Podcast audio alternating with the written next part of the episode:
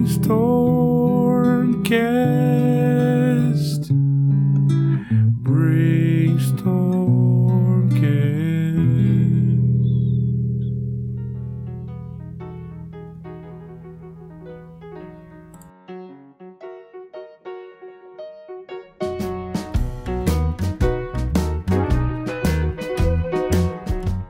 Salve, salve, monstrinhos e monstrinhas! Estamos aqui para mais um episódio do Brainstormcast, o podcast do Brainstorm RPG, e hoje eu tenho a honra e a felicidade de trazer aqui um grande autor que eu já conheço assim à distância e já admiro já faz um tempo, mas é a primeira vez que a gente está conversando aqui nesse episódio incrível que nós vamos tentar mostrar para vocês um jogo que vai explodir a sua cabeça, mas vai explodir a sua cabeça de uma maneira muito positiva. Tô aqui com Jonas Picholaro. Fala, Jonas, beleza, cara? Beleza, tudo bom?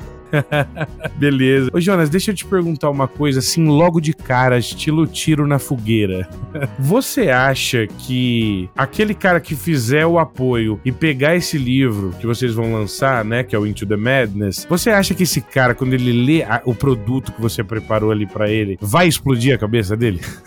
Com toda certeza. Por quê, cara? Esse é o intuito. O livro ele foi feito para ser um material simples, um material direto direto com ferramentas tanto para o jogador quanto para o mestre. Isso não vê muito nos livros de hoje. São poucos, principalmente os RPGs nacionais, que já vêm com todas essas ferramentas. Uhum. O Into the Madness ele tem, além de apresentar um RPG de horror, é auxiliar tanto o mestre quanto o jogador criar personagem ou até mesmo o mestre preparar uma aventura inteira em pouco tempo, tá? Ele foi feito para ser um jogo rápido, de rápida preparação. E isso normalmente a gente tem visto só, na minha humilde opinião, nos jogos OSR. Coisa boa, né? né?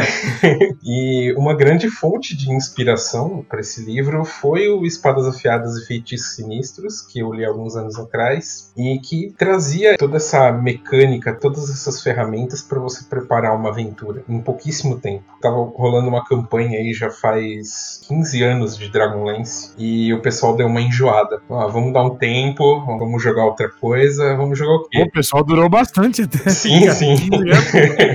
é uma campanha, nós já estamos no nível 18 de AD&D. Coisa linda. Então aí 15 anos é, rolando essa campanha. Pensa mal, o que, que nós vamos jogar? Vamos jogar Call of Cthulhu? Vamos. Mas espera aí. Aí tem toda aquela história Call of Cthulhu, é um pouco mais complicado. Não é que é complicado montar o personagem, mas é uma mecânica totalmente diferente e tal. Vamos simplificar? Vamos. Então, o meu próprio grupo, assim, na época, nós fomos fazendo algumas mecânicas mais simples tal. Pegamos o D20 como base, tá? E fomos tirando coisa. Pegamos o D&D como base e fomos tirando. Tira isso, tira aquilo. Até que chegou numa coisa que acabou virando o sistema que tem no, no Into the Madness. Tanto que quando eu dei o nome, não conhecia nada do Into the Odd. E eu vim saber depois, né, do, do Into the Odd. E teve a coincidência do nome e tal. Que eu escrevi ele já faz dois anos, o Into the Madness. Ele já tá pronto, todo diagramado e tal. E quando eu conheci, falaram, nossa, mas a mecânica do Into the Odd? Eu falei, não, cara, foi uma coincidência, mas eu tô até preparando aqui um suplementozinho para ir junto com o financiamento para quem quiser jogar ele com a mecânica do Into the Odd. Ah, que legal, cara.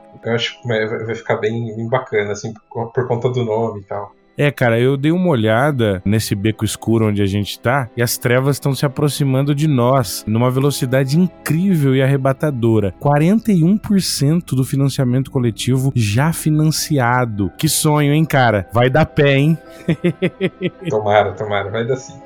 Deixa eu te perguntar uma coisa, como é que foi teu preparo para essa questão do financiamento coletivo? Porque eu sei que são preparos diferentes, exigem estruturas diferentes, obviamente, que uma coisa é fazer o produto, a outra outra é financiá-lo através desse mecanismo. Como é que foi a tua preparação para isso, Jonas? Uma das coisas que eu queria trazer era um financiamento que entregasse o produto o mais rápido possível. Então eu deixei o sistema pronto, ele todo escrito e diagramado, né? O livro ele tá prontinho para ir para gráfica. Acabou o financiamento, eu vou colocar o nome dos apoiadores numa página que eu deixei separada e o livro já vai para gráfica. 48 horas depois do, do final do financiamento, o pessoal já recebe o PDF. Então é para entrega ser o mais rápido possível, porque muitos dos financiamentos aqui no Brasil têm essa fama de que atrasam, essa coisa do, pô, apoiei faz seis meses e o negócio não chega. Não. Tanto que a pessoa, quando apoia, ela já tem na íntegra o texto inteiro do jogo. Ela apoiou a novidades, ela já tem o texto completo do jogo, sem diagramação, sem nada, pra ela já começar a jogar, entendeu? Mesmo antes do financiamento terminar. O financiamento terminando, eu envio o PDF. E eu consegui, na época eu fiz um orçamento X pro projeto, né, pro livro físico, e estabeleci a meta, comecei o financiamento. Acontece que eu acabei, uma das gráficas, quem eu já trabalhei antes, acabou me passando um orçamento um pouco mais barato, e eu consegui encaixar o livro num formato mais simples, com o valor que eu já tinha apoiado, já consegui encaixar ele como garantido. Então hoje quem apoiar o livro físico, ele tá garantido, só que num formato mais simples. A gente conseguir bater a meta do financiamento, a meta base, ele já vem num formatinho com lombada quadrada, uma capinha melhor, um pouquinho mais grossa e por aí vai. Cara, eu tava dando uma olhada e uma coisa que me chama muita atenção logo de cara, né, Jonas? São as ilustrações, essa arte que vem de maneira tão magnética, né, e intensa, arrebatando a gente quando a gente vai olhando aqui as imagens no financiamento coletivo. Quem que fez as ilustrações e como foi o processo de criação dessa parte mais gráfica, dessa parte artística? Como é que funcionou isso aí, Jonas? Bom, 70% das imagens, elas são de domínio público. Perfeito. E uh, os outros 30% são de stock art. Eu contratei aí um site, tem algumas imagens de stock art, fui selecionando e fui comprando. A diagramação foi o mesmo quem fiz. Eu trabalho com publicidade, então eu faço essa parte de diagramação de livros, de apostilas e tal. E as ilustrações eu busquei encontrar o mais próximo possível do clima do jogo, porque eu não queria dar um clima um Call of Cthulhu. Eu queria dar um clima mais horror clássico, tipo o Monstro da Lagoa Negra, a Múmia, o filme clássico, aquele preto e branco, Nosferatu. Esse tipo de horror a gente não vê muito por aí. Tem material tal, mas eu queria que o livro fosse direcionado para qualquer tipo de horror, tanto clássico quanto um horror cósmico, quanto um horror mais pulp, mistureba aí de horror com Indiana Jones, por exemplo. Certo, cara, interessante. Cosmic Pulp. É, algo assim.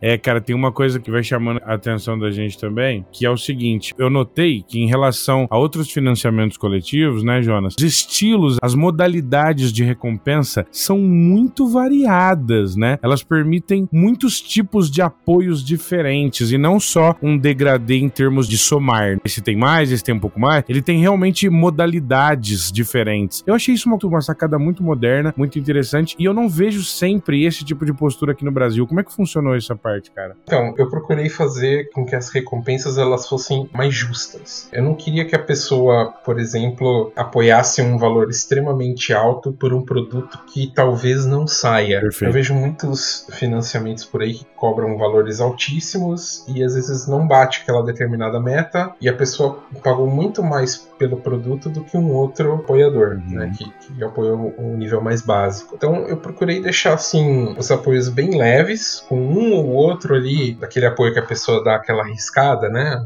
Se sair tudo aqui, eu, Aham. eu saio ganhando. Mas a maior parte deles eu procurei principalmente fazer o valor mais baixo possível, porque eu acredito que assim, um livro de RPG ele não pode ser um valor mu- muito alto. O RPG ele ainda é um negócio de nicho e não é todo mundo que tem um valor alto para investir. Tanto que a ideia do sistema é depois que ele for financiado, que entregar as recompensas, eu vou abrir uma SRD dele, e fazer um sitezinho com as regras abertas para o pessoal adaptar, fazer o que quiser. Ele é Creative Commons total, assim, todo aberto, porque eu acredito mais no RPG democrático, assim, né? Eu não quero que só eu usufrua dessas regras, entendeu? Eu quero que o pessoal passe a criar também. Coisa bem legal que a gente tem um grupinho de WhatsApp do sistema e do livro. Muita gente lá já tá jogando, já tá criando. Legal, cara. Tem um rapaz lá que ele pegou o sistema sem alterar nada e narrou uma aventura que não tem nada a ver com horror. Ele narrou uma aventura de Kamen Rider. Caraca! Quero! Exatamente. ele fez a adaptaçãozinha lá só do cenário e tal, mas adaptou os arquétipos, pronto, fez Kamen Rider, rodou numa boa, assim, sabe? Hum. Porque ele é um sistema. Eu, eu procurei fazer algo modular, fazer algo que não dependesse tanto de tivesse regras muito engessadas. Tanto que, apesar dele ser baseado no DD, ele tem só quatro atributos. né? Ele não tem exatamente perícias, ele tem algumas habilidades que o seu personagem normalmente teria, pelo arquétipo dele. Dele. Então eu deixei uma coisa mais aberta, bem, bem old school mesmo, bem OSR, negócio para eu seguir o Quick Primer quase à risca ali. Uma coisinha ou outra talvez tenha saído um pouquinho da linha para deixar o jogo um pouquinho mais moderno, mas eu procurei assim deixar o sistema bem aberto para o pessoal poder viajar nele. Cara, muito legal. Uma coisa que eu queria te perguntar, Jonas, é o seguinte: você fala que o sistema acabou se tornando algo bem modular. E aí, é claro, quando você fala aberto, existem várias coisas que podem ser abertas dentro do jogo, mas a modularidade já é, de certa maneira, pensando na questão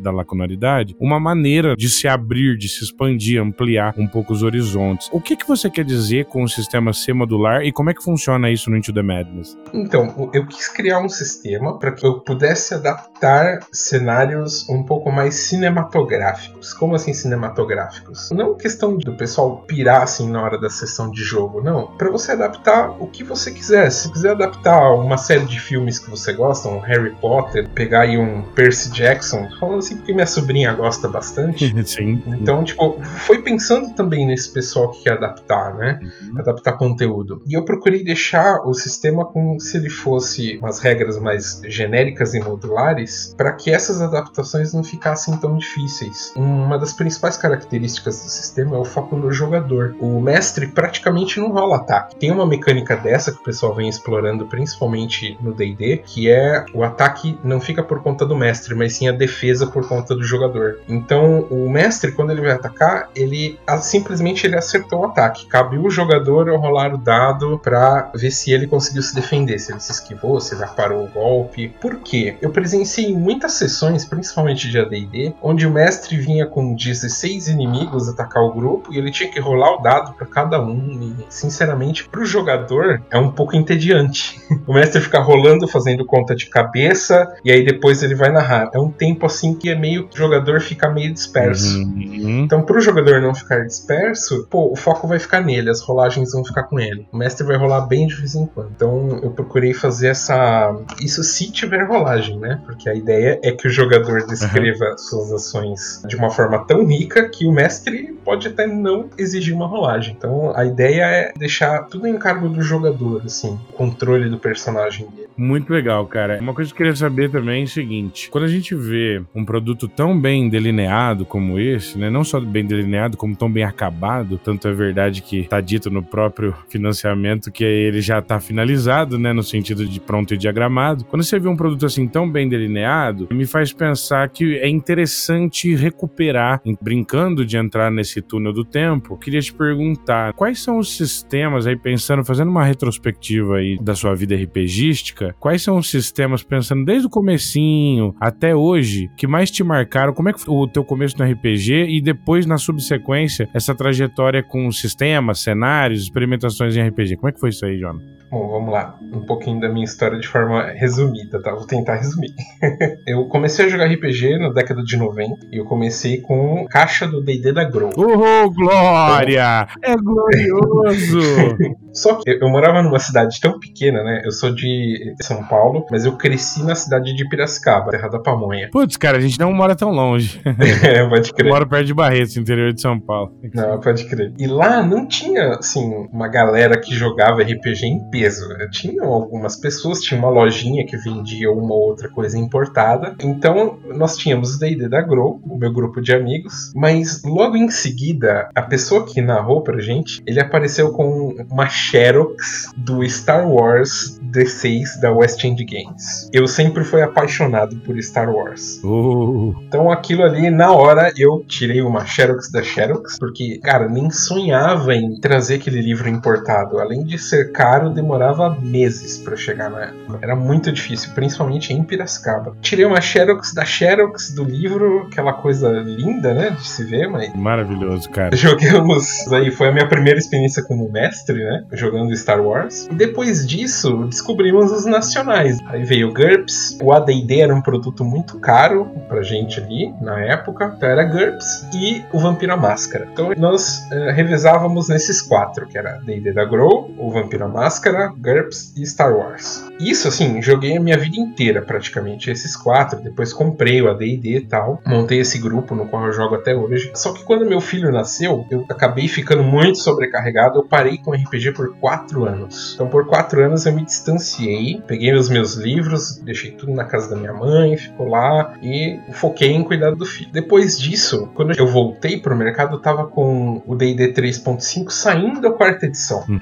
E o pessoal já tava falando da quarta edição, né, daquele jeito tal, que não tava legal. 3.5 eu tinha jogado muito pouco, assim, tinha só visto uma coisa ou outra. E então eu vi que tava sendo lançado o Old Dragon. Eu não conhecia nada sobre o SR, acho que nem tinha direito o movimento OSR no Brasil. Mas estava saindo Old Dragon e eu vi que as regras eram mais simples, misturava um pouco ali do AD&D com 3.5, né, bem enxugado. Eu comecei a jogar Old Dragon e comecei a adaptar materiais. Então, pegava aí, sei lá, algum kit de AD&D e adaptava para Old Dragon, coisas assim. Comecei a criar material né, nessa época, uns 10 anos atrás. Isso me fez ter gosto para escrever, porque apesar de trabalhar com publicidade hoje, eu sempre li muito porque eu me formei em história. Então, fui professor de história por muito tempo. A vida acabou me levando para a área de informática, mas eu curto muito história, para mim hoje é um hobby. Então eu comecei a escrever, comecei a fazer pesquisa, tal, comecei a criar conteúdo. Uhum. E de uns anos para cá eu comecei a pensar assim, pô, eu acho que eu vou escrever conteúdo e vou tentar vender esse conteúdo, tentar levantar uma grana para criar outros conteúdos, talvez até um conteúdo original, um conteúdo mais próprio e tal. Uhum. Então, primeiro primeiro livro que eu escrevi foi um suplemento assim para Old Dragon e outros RPGs mais old school assim, que foi o Thomas de Magia. Eu peguei simplesmente as magias do AD&D do D&D 3.5 da quinta edição e dei uma enxugada nelas, assim. deixei com mecânica mais simples, com mecânicas diretas, texto mais simples, aberto à interpretação do mestre, né? como são as magias das edições antigas e peguei assim algumas magias, coloquei no livro também algumas mecânicas diferentes para se jogar com mago uhum. e lancei esse livro. Ele foi financiado no, no, fim do ano passado. Eu fiz a entrega dele mês retrasado, né, atrasou tudo por conta da, da pandemia e tal, mas já fiz a entrega para os apoiadores tudo direitinho antes de começar esse financiamento. E agora o Into the Madness é o meu segundo livro e já tem outro terminando de ser escrito. Maravilha, cara. Ó, deixa eu te perguntar uma coisa. Você falou um pouco ali sobre o OSR, seu contato com isso, né? Quais jogos OSR hoje te enchem os olhos, cara? Cara, eu vou começar assim pelos nacionais. Uhum. Um foi uma grande inspiração, que é o Espadas Afiadas. Eu já jogava o Old Dragon, mas eu vi que tinha coisa a mais no mercado, tinham coisas diferentes que ajudavam principalmente o mestre. Aquela pessoa às vezes que não tem tempo de preparar uma aventura tal. Você rola alguns dados pronto, você já tem uma aventura pronta. Isso foi o que Espadas Afiadas fez por mim. Depois eu tive um contato, aí já um tempinho atrás, com Caves and Hexes. Uhum que eu acompanhei bastante assim o desenvolvimento de vocês ali no site. Maravilha. Né? Eu apoiei agora o Inter de Bronze do Guilherme Contígio, que é, sensacional. Lindíssimo. Muito, é, é, lindo mesmo. Esses são assim os nacionais que eu tive mais contato. Agora, cara, lá fora tem muita coisa. e daqui nacional também, né? Que é do Diogo, mas ainda não tem aqui no, no Brasil, que é o Solar Blades também. Jogaço. Eu acho fantástico, que é bem o climão vai, vamos colocar Space Opera, assim. Nossa, eu sou... Um mix, né, cara? Space Opera, é. LSD, Idade Média e, e Jimi Hendrix. Com certeza. É pra mim, assim, é, é, um dos melhores. E lá fora, assim, é Old School Essentials. Quando eu vi, eu falei, nossa, é o BX, aquele toquezinho simples, mantém aquela coisa antiga, mas tem aquele toquezinho de modernidade ali. Tem, tá escondidinho, mas tem. Sim, e tá bem diagramado, né? Sim. Bacana. O DC DCC, né, que apesar de ter saído para cá, o meu primeiro contato foi com versão em inglês. Uhum. E eu acho que é isso, cara. Tem vários outros, assim, mais independentes que eu comprei e tenho aqui, mas eu não tive nem tempo de ler, porque é bastante coisa. Qual que é, cara, esse? Cara, eu tenho aqui uma ideia, mas eu, eu comprei aquele Best Left Buried. Ah, sim, nossa, isso é maravilhoso, cara. Eu tenho muitos módulos, né? É, tipo, Forbidden Caverns of Arcaia, Labyrinth Lord, principalmente, é as duas aventuras, que é o Forbidden Caverns e o. Barrel Maze. Barrel Maze, isso. Faltou o Raifel, então, hein? Que é o que eu mestro. É, pode crer. e assim, peguei alguns módulos, aquela releitura do Borderlands, né? O Into the Borderlands. Beyond the Borderlands, do Alex. Não, não. Ah, não. É um outro. É aquele que vem um, um livro grande, rosado. Ah, sim, sim, sim, sei, sei. sei. Eu acho que. Eu não lembro agora o nome dele, mas é. Tá lá na minha estante. Eu peguei esse livro também, que é um plus da aventura original. É, eu não considero tanto o SR, que é o Forbidden Lands. Eu tenho a versão gringa né? Tem o Into the Odd. Já citou aí dois jogos que vão vir pro Brasil aí pela Saga Editora, né? Uhum. O Ozzy, né? O Disco Essentials e também o Forbidden Lands está para vir também. É, uma coisa que eu queria te perguntar, Jonas, e já partindo para nossa pergunta final, que é uma pena, porque ainda tinha muita coisa pra gente bater papo, mas vai ter oportunidade e esse podcast está aberto para você voltar quando você quiser, inclusive para falar de novo do Into the Madness, talvez sob outra perspectiva, depois do financiamento coletivo, que vai ser um sucesso com certeza. Eu tenho uma última pergunta que é o seguinte, né, Jonas? Você falou um pouquinho da sua trajetória, dos jogos que você foi jogando e tudo mais. E uma coisa que eu queria saber é o seguinte: quais caminhos você acha que foram necessários percorrer para poder construir hoje um jogo tão bem delineado como Into the Madness, cara? Cara, primeiro assim, em questão de jogo, eu acho que eu tive que escrever, cara. Escrever, testar, criar. Eu acho que o Old Dragon, ele me ensinou muito isso, que todas as adaptações que eu cheguei a fazer, eu tive muito feedback. O feedback é importante. E a comunidade do Old Dragon, na época que eu escrevia mais para ele, ela era uma comunidade que dava muito feedback. Se gostava ou se não gostava. Então eu pude sentir com esse feedback o que, que era legal e o que, que não era. Uhum. É, hoje, infelizmente, a comunidade ela não dá tanto feedback para os escritores. Eu gostaria que dessem mais. Principalmente se não gosta de alguma coisa, né? Eu acho que a coisa mais importante quando você está criando algo é se cercar de pessoas que vão criticar seu trabalho, tanto de forma positiva quanto negativa, mas de forma construtiva. Uhum na parte do financiamento, foi um aprendizado com o primeiro. O financiamento, eu apanhei a primeira parte dele, eu fiz ele duas vezes. A primeira vez ele não deu certo porque eu meio que desisti dele, uhum. do meu primeiro livro, porque um desenhista que eu tinha contratado me entregou um plágio. E aí, cara, o pessoal da internet falou: Cara, esse desenho aí é de um jogo tal. Putz, não pegou bem, não ficou legal. Aí eu falei: Gente, ó, eu vou parar com o projeto aqui, vou reformular ele, vou precisar contratar outro desenhista. E aí depois eu relanço, beleza? Foi isso foi um aprendizado com gráfica, com essa parte de prazo. Foi uma, realmente um aprendizado no meu primeiro financiamento. E eu procurei evitar todos esses erros nesse financiamento atual. Já vim com o produto pronto, um orçamento já